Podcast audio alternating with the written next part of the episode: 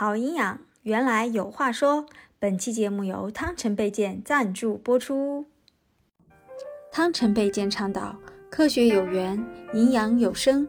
今天我们就来聊一聊中年少女是如何科学的保养和保健的吧。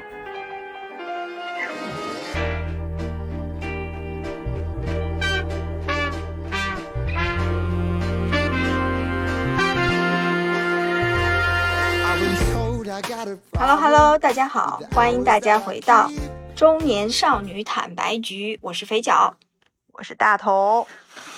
对，那今天呢是国庆后上班的第一周，然后我今天上班了，是礼拜几天了？对，今天礼拜一，我已经上班第三天了。然后刚才有个同事说啊，今天礼拜一了，然后我说我天呐，我当时就有一种自己崩溃了的感觉。我今天还在休假，因为今天是礼拜日，在休假。明天礼拜一还放假。我天，对啊。然后对我来讲，休不休假都差不多。对，但你想，对对，今天礼拜一，但其实对我来说，今天仿佛是礼拜三，这就应该是礼拜三。所以我的计划是，这周内我一定得请一天假，不然连上七天班，我是就是，我觉得我会扛不住。对啊，反正你国庆也没请假，也没出去，就请呗。对，所以我感觉啊，适时的请假是保年保持呃中年人的状态好的，甚至青年人状态好的一个非常重要的方式和方法。所以我想，我们今天就来聊聊，说我们是如何从各个方面去嗯保养保健，然后让自己保持一个好状态这件事情吧。然后，因为我觉得这周大家非常需要这个话题。对对对，呃，在尤其是每年其实进入到下半年的时候。感觉都是年底收尾呀，各种绩效考核的关键冲刺期嘛。然后，尤其对于互联网人，大家都知道，像双十一也好，双十二也好，后面的一些，就是感觉好像每年到了这个九十月份、十一十一月份、十二月份，大家那个状态就会比较紧张啊，是不是？好像每年这个时间点都是一个冲刺的阶段，所以。嗯，我们今天就想聊一聊，从各个方面，就是对如何能够，就是中年人吧，如何保养吧，就是就中中年小姐姐们、老姐姐们，对吧？大家如何保养的？嗯，对。那我觉得我们是不是分为几个方面可以讲一讲？就是从吃啊、练呐、运动啊，或者或者护肤化妆啊。嗯，对，或者读书啊，这些我觉得都可以讲一讲，会有一些什么另辟蹊径的一些方式方法。嗯，由外到内吧，我们可以先从由外的这几个方面来聊一聊。然后，对，我们要不要先从这种？因为我觉得吃是说保养保健这件事情没有办法避开的一个比较重要的方面。嗯，哎，对。但我想说，我觉得我们俩都不是那种吃的非常健康。不不是不健，我们不能说不健康，但我觉得我们俩吃的不是那种特别精致的，对不对？我们俩属于吃的健康，但不刻意追求什么的那种人，嗯嗯，对不对？但是跟小红书上那些养生食谱比起来，就是没有对对精致和健康。但但我想跟你说，近近期就是你离开杭州的近期，我会有一些。变化啊！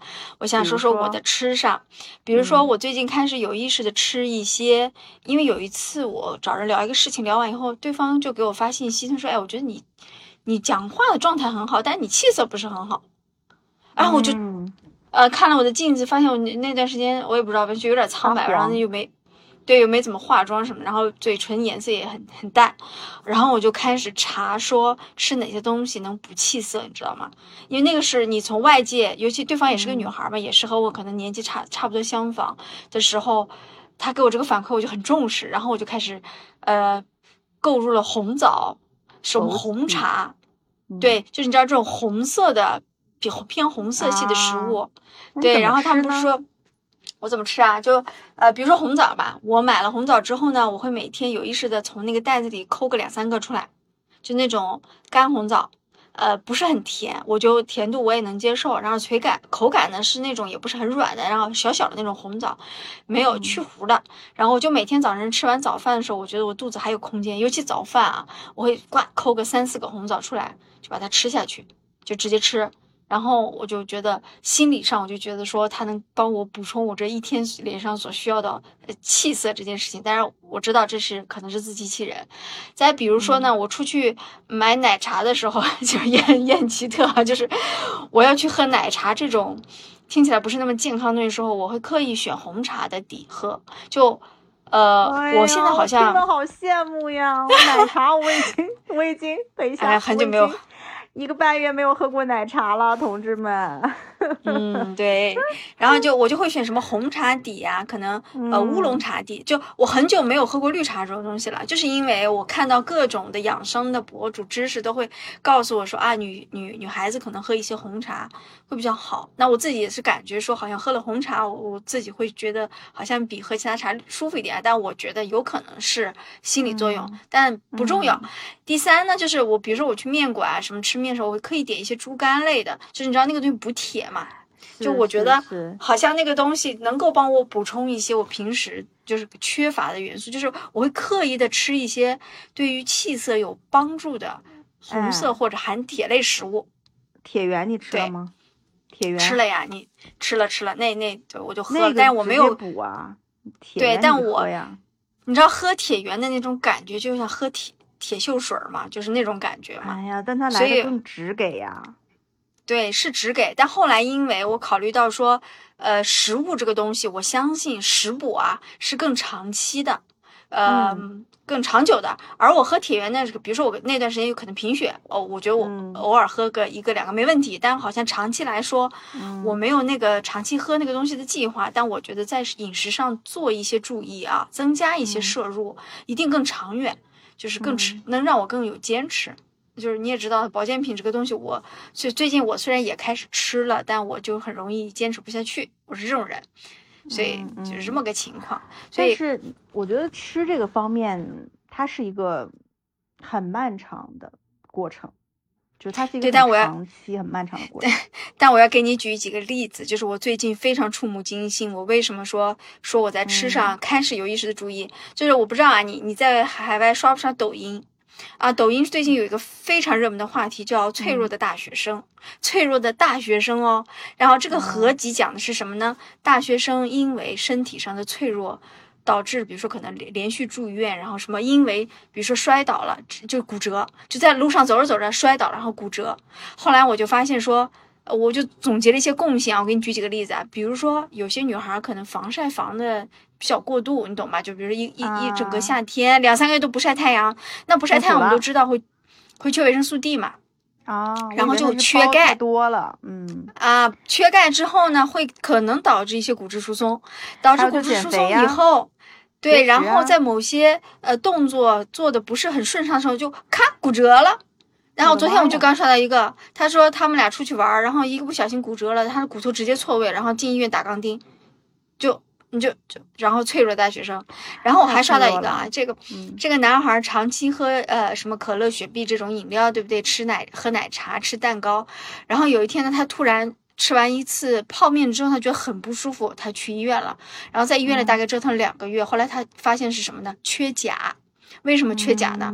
他后来总结说，他长期吃一些不健康的呃饮料，长期吃一些甜食，然后对于水果、蔬菜和其他丰富的食品的摄入特特别不足，整个一个大缺钾，然后整个人就嗯就很脆弱。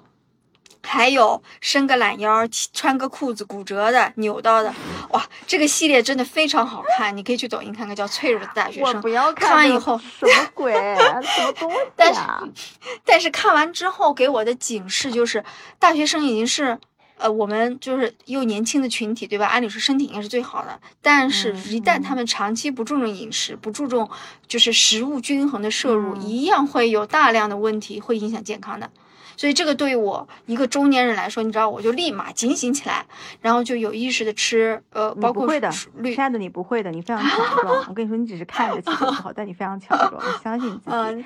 你不是跳绳一千两千个随便来的人吗？啊，对，我是这样人，但是你跳了，咔咔咔，你这 而且我我减我我虽然会减肥，但我不会那种就完全不吃嘛。你也知道的，我吃东西还是吃的，碳水我也吃，水果、蔬菜、肉我都吃，奶茶我也喝。就我觉得我可以坚持长期主义的减肥，但我不能说我长期饿肚子。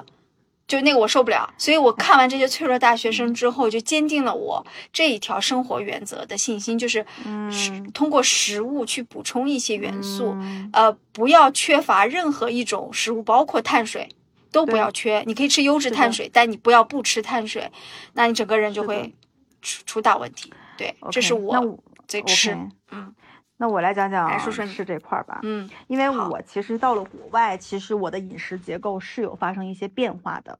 呃，本来我会以为我来到国外，因为大家都知道国外的这个嗯食物可能偏高热量一点，对不对？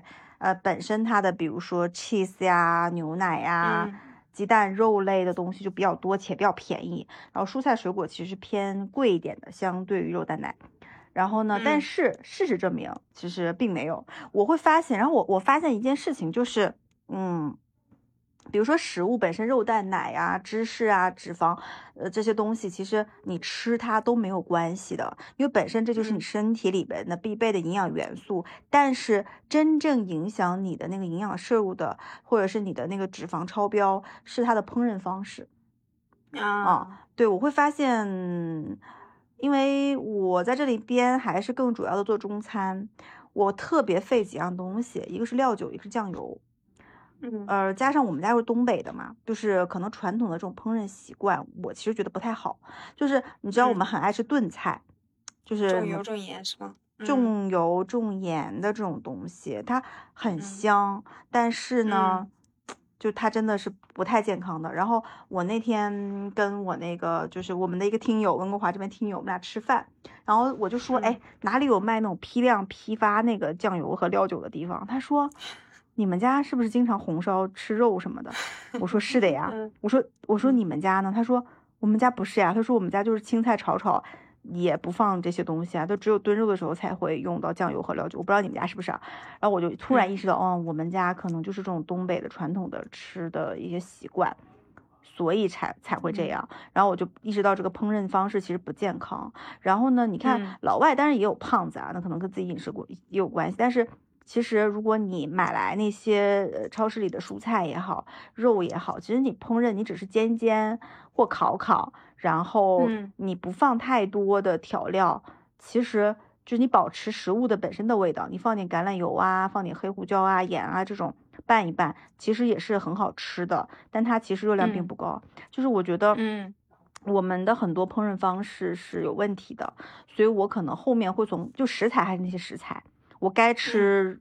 还是吃肉，我该吃面包还是吃面包，但是可能我会改变一下我的烹饪方式，就是比如这个菜明明我可以炒的或加酱油的，那我就不加酱油。比如说我如果明明可以煎的，通过烤箱去就是烤一烤的，放点橄榄油和盐就好了，我就不会再去炒它，就是我会从烹饪方式上去改变，我觉得可能会，呃。有助于这个改善吧，而且，但是我觉得有另外一点，就是一个是说食材本身我们怎么烹饪，另外一个就是说，我到这边之后，因为我没有什么，我不怎么下馆子，你知道吧？因为下馆子贵，然后呢，外卖我也从来没有点过，因为外卖呢，我觉得不太方便，也贵。然后奶茶这些我也不喝，咖啡本身我只喝就是黑咖啡，所以我到这边其实我一日三餐是正常吃的。我碳水什么的也吃，你也知道我原来是不太爱吃碳水的。然后我现在早上也都是面包啊、芝士啊这些什么鸡蛋啊、肉啊都有的。晚上也是吃饭，但是我其实并没有胖，相比之前还瘦了一些。我觉得可能主要的原因是外食变少了。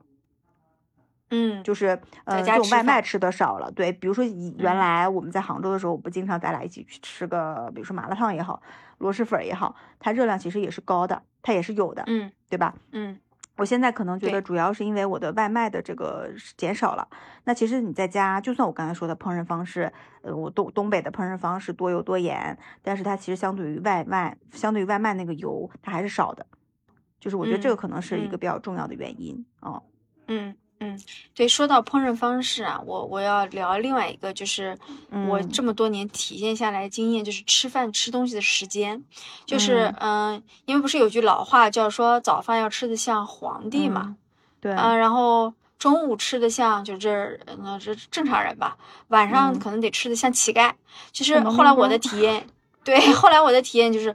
呃，我真的是因为我晚上有的时候会相对吃的少一点，所以我早上就早上会比较饿嘛，所以我早上就会吃的挺丰盛的，并且麦当劳全餐、薯饼，对，麦当劳全餐，然后我会吃，还再加几个红枣什么的嘛，然后我就我的感觉就是早饭一吃呢，我整个上午甚至延续到可能下午、中午都不太饿，都还好，对，然后这样状态也是不错的。那如果说一旦说我早饭不吃，然后我。我就觉得我的胃啊，到了吃午饭那个时间点，它也会不舒服，可能会不舒服一天。对，然后如果我晚上啊，中午呢就正常吃。如果我晚上吃的特别多，我当天晚上不舒服，然后第二天早上也会影响我那餐饭。就是是就是，但我所以我现在选择的是说，呃，早饭我还是吃的丰盛，中午我正常吃，但是中午呢，我大概率不会吃到九分饱，我觉得可能吃到个七八分饱，我觉得也也差不多够了。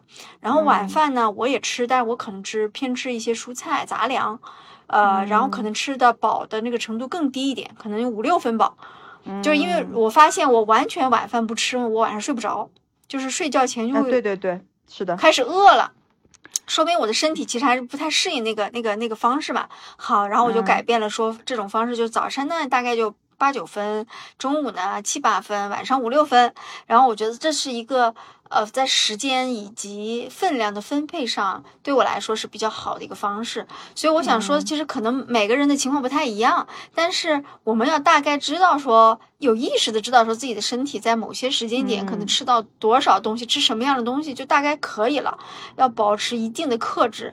那我就会发现说，我周一到周五的这种保持都会比较好，但一到周末我就会就比较乱套。你知道，我有的时候周末。我会在八点之后可能吃一些夜宵的东西，是因为我觉得好像周末，嗯，周末要稍微放纵一下，嗯。但是每每给我的最后那个打击就是不舒服，呃，吃完了以后那个体重也一定会上来，对，然后也主要是不舒服，就并没，然后也并没有吃的有多么爽，就是想那个食物的时候，想那个烧烤的时候，心里非常的想，但是到嘴里的时候，其实也就还好。就那种感觉，嗯，这个我太深有体会了，因为我的肠胃很弱，就是我吃完东西不不消化，所以我晚上吃东西，如果我晚上吃的很撑，我就是整个晚上一晚上胃会就会胃不舒服到睡不着，嗯，反正我肠胃不太好啊，可能随我爸，然后，呃，所以我现在其实晚上如果不吃东西，我是适应的，但是我会可能我如果我晚上不吃东西，我可能会三四点钟吃。不是说有那个八。加十六的那个饮食法吗？我不知道大家知不知道，就是，比如说你早上十点钟吃早餐，那你晚上就是，就是你在十加八十六点之前，你要把整个一天吃饭的这个事情结束，然后后面的就是空腹十六小时，这个它是有助于不管是你的新陈代谢，还是你比如说你想减肥，然后你想怎么样，我觉得这个饮食是有道理的，而且我现在在这边，其实我我不知道是因为。我可选择的余地比较少，我也可能是我不知道有那么多的东西可吃，然后加上超市的食物都是半成品，对吧？我都需要自己去弄，我就会嫌烦，所以我现在其实没有很多很特别特别想吃的东西。我现在吃东西，我感觉更多的是为了就是填饱肚子，就不得不吃，我我我才吃这种感觉。然后就跟以前对于食物的那种渴望，就原来我是那种。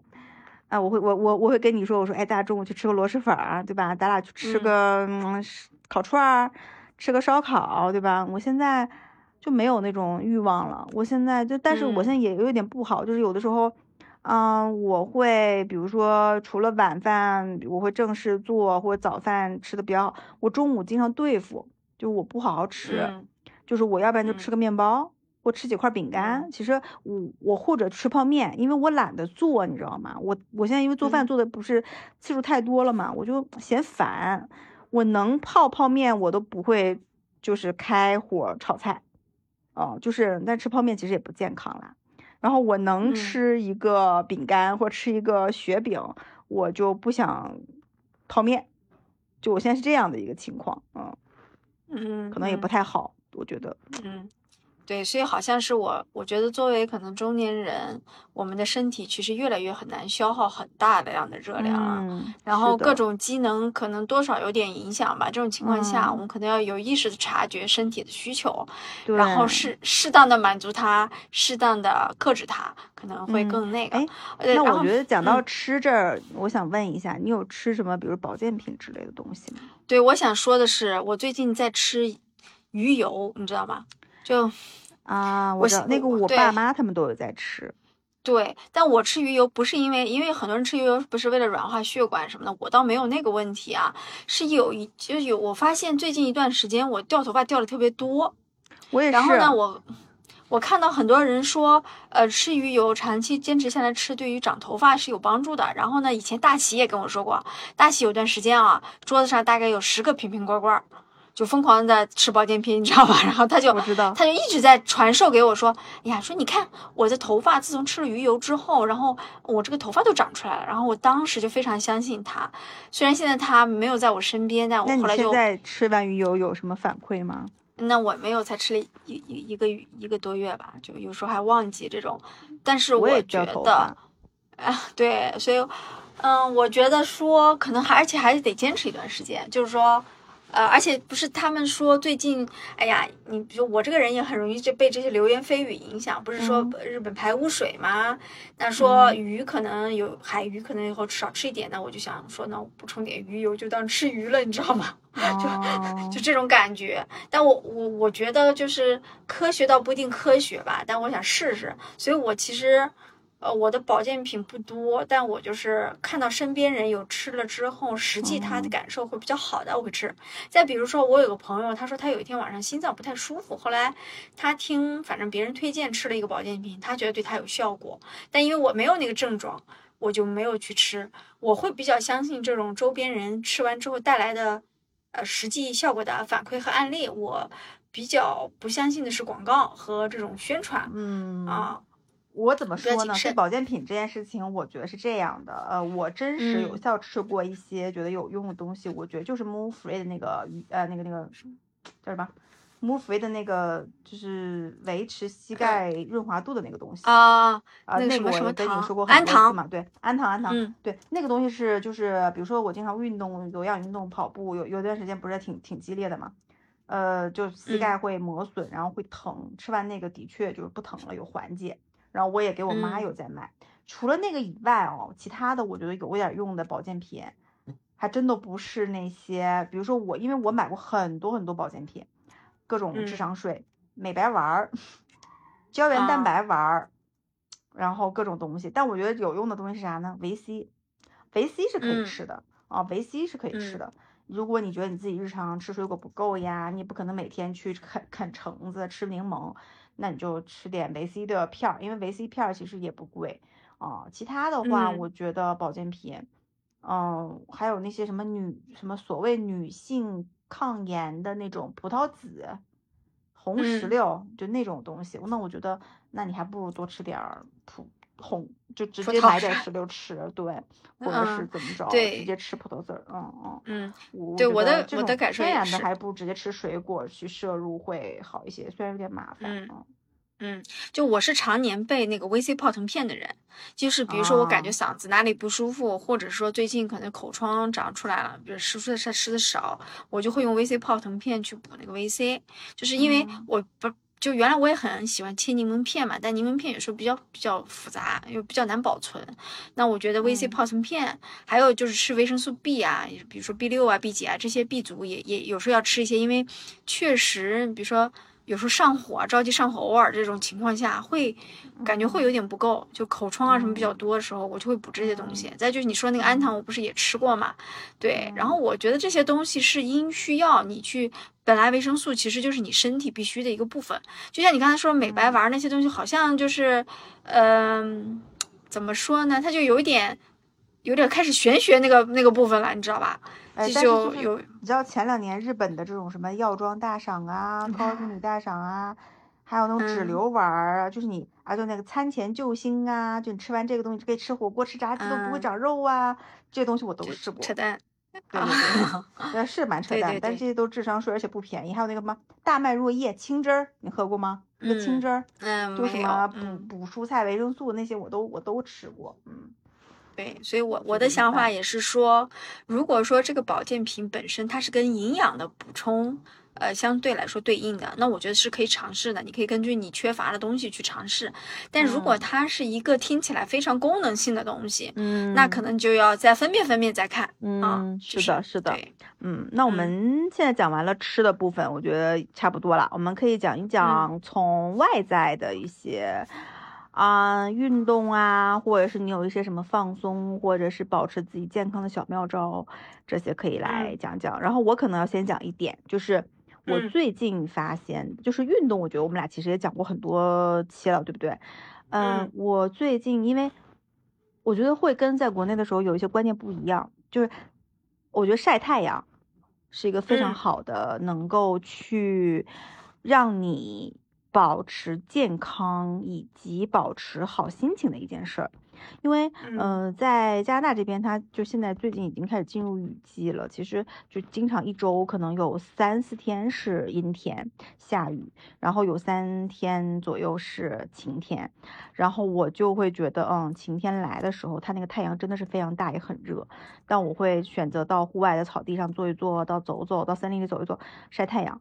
嗯，然后我会涂防晒，但是我觉得也是有变黑的，其实，啊，但是我觉得可能那个变黑。就是有点微不足道，因为其实我这个变黑这个程度我是能接受的。然后我会感觉晒完太阳之后，整个人首先你的心情会很好啊，就是然后另外一个肯定就是大家知道晒太阳可以补钙啊各种。然后我觉得晒太阳真的是一个挺治愈的事儿，尤其是像我牵着小狗去晒太阳，在森林里面漫步的时候。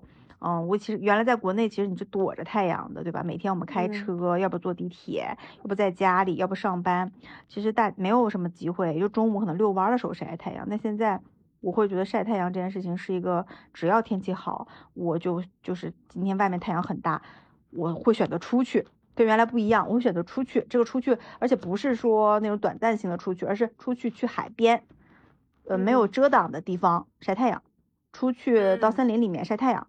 出去到公园里面晒太阳，而不打伞，不打伞啊！这边没有人打伞，路上没有人打伞 去遮阳。嗯，然后，嗯，然后我反而很奇很奇怪，我前两天，呃，就是洗完脸之后，发现哎自己痘痘减少了，然后好像还变白了，就是还是怎么样，反正我觉得整个皮肤状态有变好。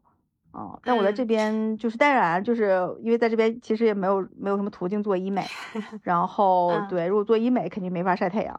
然后我觉得也不做医美，反正也没什么负担，也不怕，反正就无非长长斑吧。嗯，然后我觉得晒太阳是一个挺好的一个保持呃自己的一个健康状态的一个小妙招。嗯嗯，那我我想说，就是晒太阳这个东西，它可能要结合一些，就像你讲的环境，比如说在海边、在森林里、在公园里，它并不是。单纯为了把太阳拿出来晒，就比如说我在上上班的这段，比如说下了地铁往公司走这段路，我就不想晒这个太阳，因为就也没有什么愉悦可言，我就会 我还是会打伞遮着，因为在城市的大楼楼宇之间走的时候，呃，那种晒太阳的感觉就可能并不愉悦。但是就像你讲的，比如说我去爬山的时候遇到太阳，我在树荫下面，有的时候它出现，有的时候它不出现，或者我在海边的时候，嗯。就我就会觉得说那是一种很舒适的，就是那个那个时候的太阳很舒适，它就不像一个，嗯，别的就是烤把我烤到不行的这么一个东西了，它就就很很特别啊，所以我也觉得是。但我们当时去泰国的时候，我们俩打不打伞的？泰国海边？嗯，在海边好像没有吧，但是坐在岸边的时候，我们是会躲在那个遮阳伞下面嘛。哦，但是你记得我们俩在还在海滩上狂奔拍照那些？对对，会会会会会，那些就没打。而且你知道吗？今年夏天非常流行一件什么事呢？我在小红书刷的很多，就是晒背，就是女孩儿，呃，有不是说夏天三伏天会治疗一些冬天的病嘛？就有一种说法，就说中医倡导说夏天的时候把那个背啊脱光了，然后在顶楼上晒太阳，晒出就是一堆汗来，然后能够治疗一些东西。但是我看大家的那个状态就是把脸呢包牢，然后把整个 后背露出来，在太阳下面晒，但是不会晒特别久，哎，那个其实有点暴晒了，然后感觉就会把体内的一些东西晒出来一样。就今年还蛮流行这个的啊，还蛮特别的。妈呀！但我觉得天天晒全身，对对对，但老外不太一样，白种人因为他本身他就不太容易变黑，他不论怎么晒，他应该就只是褪层皮嘛。嗯，对。但我们黄种人其实容易晒黑的，所以我的建想法是说，防晒霜呢我该涂涂，但是太阳呢我躲我我也没有必要刻意的去躲，就是嗯。嗯，我觉得要相信说大自然给我们的一些东西，它是有它的道理的，而不要我我就，所以我从来不会把自己包成像一个那种麻袋一样。我们俩都不会，你知道吧？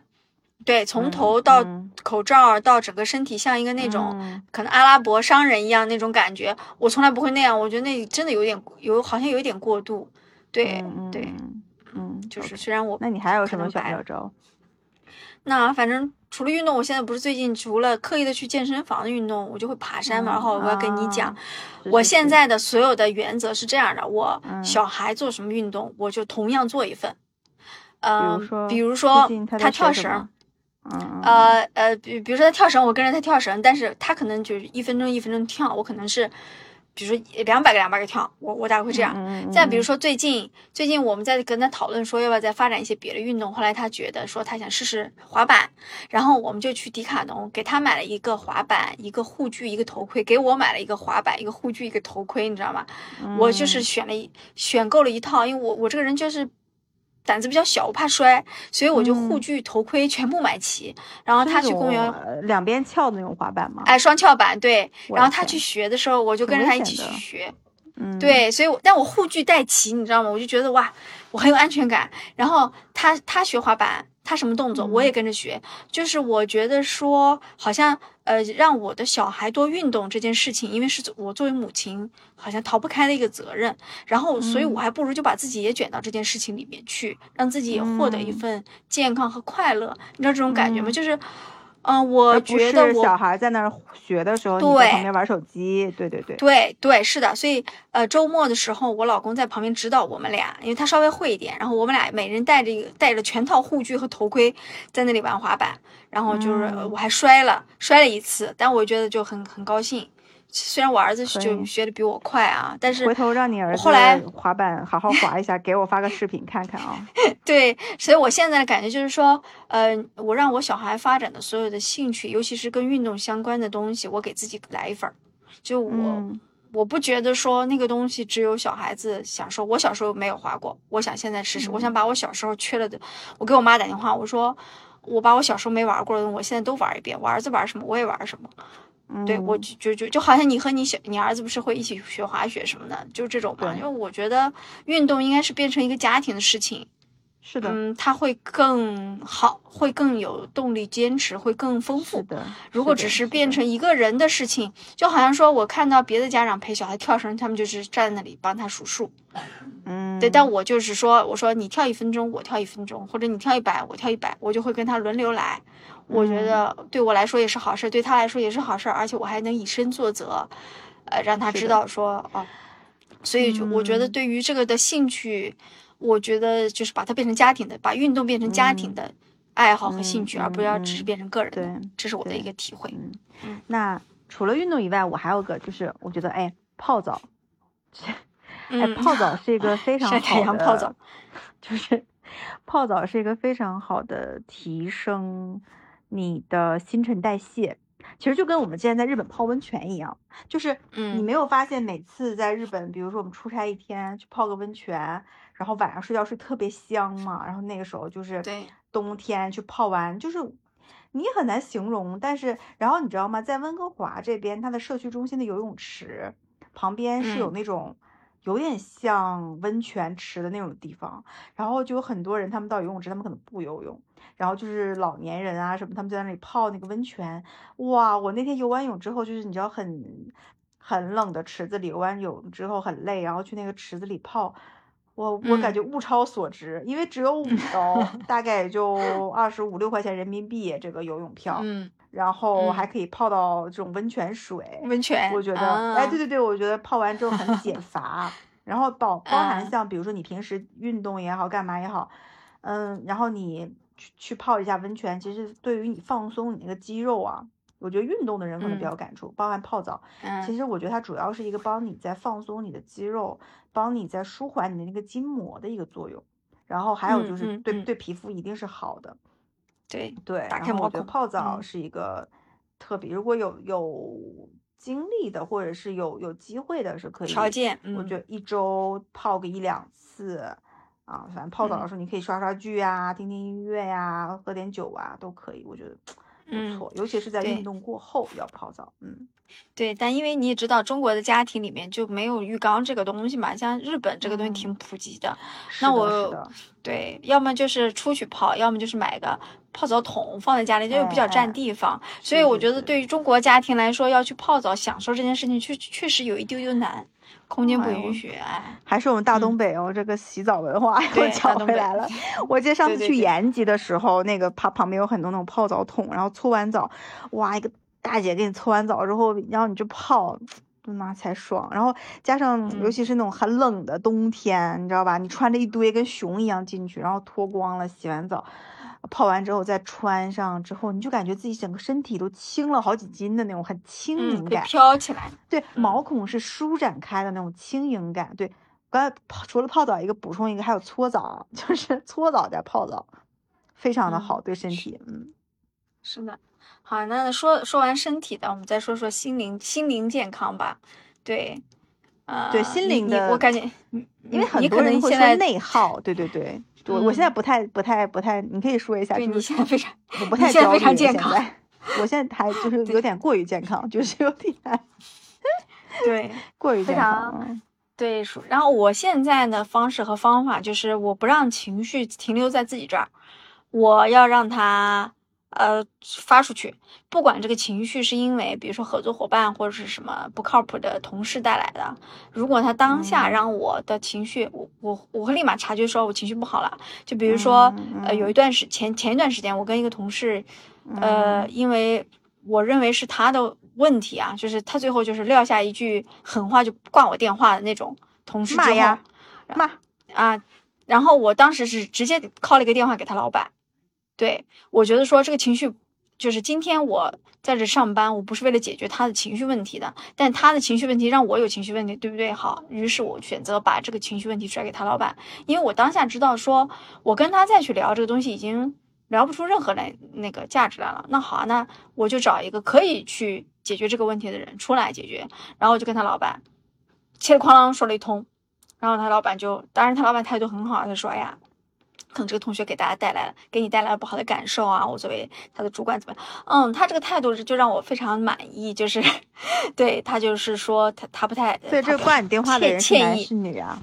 是男是男的，啊老板也是男的。是 OK，也也是男的，然后我就先发给他老板一段话，我说现在的嗯同学反正沟通都是这样嘛，怎么怎么怎么样，然后他老板就是又打了个电话，然后把这一通话一顿说，对，和但因为他老板的态度确实是还是比较好的，然后当下我那个情绪啊，就大概、呃消化掉百分之五十，就是因为嗯他相当于当事人嘛，啊好消化掉百分之五十之后，对不对？跟他聊完，然后呢，我又分别找了。嗯，我跟我比较要好的同事以及我老公吐槽这件事情，就在当嗯天啊，吐槽完以后呢，我觉得又消化掉了百分之三十，我感觉说嗯好像当天睡觉前这个东西就只剩下百分之一二十在我自己这儿了，然后睡了一觉起来之后呢，呃，好像第二天我反正又找了个什么人又吐槽他，就是属于那种认识他也知道我是什么情况的人吐槽了一通，然后基本上到第二天下午。嗯，就是大概二十四小时之内吧，我就把这个东西消化完了。但是我当时跟他吵架的时候，我非常生气，嗯，生气呢，我知道说，因为他当时那个语气就是用一种非常质疑、非常压制你的那种语气在跟跟我聊天，然后我当时是问题是我完全没有预想到，就是这个人会用这种方式跟我聊天，嗯然后我当下就觉得我情绪不对了，你知道吧？然后我就大概在二十四小时内把这份情绪全部消化完。嗯，然后我就觉得非常棒，我觉得这个东西不能超过二十四小时，超过二十四小时，它就嗯就像你说的，就变成我的内耗了。我要把它释放出去，但有可能，嗯。比如听我吐槽的同事或者是其他人，他们会呃接受了到我的负面信息，那我可能会有一点点抱歉，但我觉得我爽了，而且呢，当嗯。当然他们会也可以跟我吐槽嘛，对吧？然后我就觉得嗯就很开心，然后所以我后嗯。来总结的经验就是，呃，老娘上班就是不是来消耗情绪的，不是来消耗自己的。嗯嗯如果当下有，我就当下解决，不要让它超过二十四小时。然后我就这不就是我之前上班的时候的处理方式吗？啊我就当下爆发，对？骂人，对当下爆发坐在座位上骂人人。对，嗯，我在走廊上跟他老板打电话骂人，然后有些路过人还听见来看我，说看就看，我不在乎，嗯就是那种，就是嗯我觉得保持心理健康，就是你在一定要就是及时准确的察觉自己嗯。什么时候出现了情绪，然后想办法把它消化掉，而那个消化不是靠自己，嗯，就是全世就是就靠全世界。我今天就是我，我觉得我没有嗯。必要，嗯，考虑那么多，嗯。就是这个人是不是在乎我，这个那个人是不是怎么想我不重嗯要，我把它消化掉，嗯然后我就爽了，我就觉得我的心里嗯。贼健康。哎，我现在就这嗯。种非常放飞的嗯。状态，我就跟你讲，嗯你已经放飞很久了，宝贝。啊，我 今天让我跟一个朋友说，我说我今年吵了很多架，从呃一线呃底层员工到上面的比我高级，可能高一级的老板，我都吵过。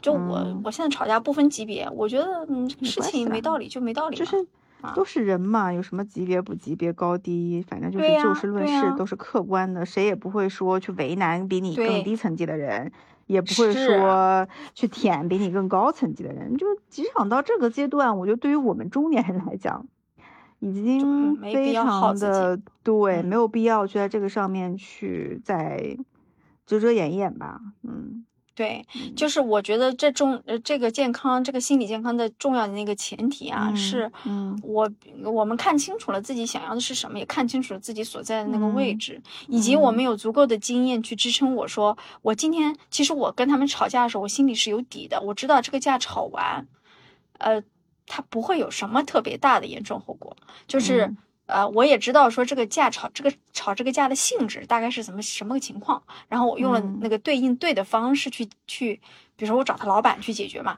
所以其实这个东西是对融合了很多判断在里面的。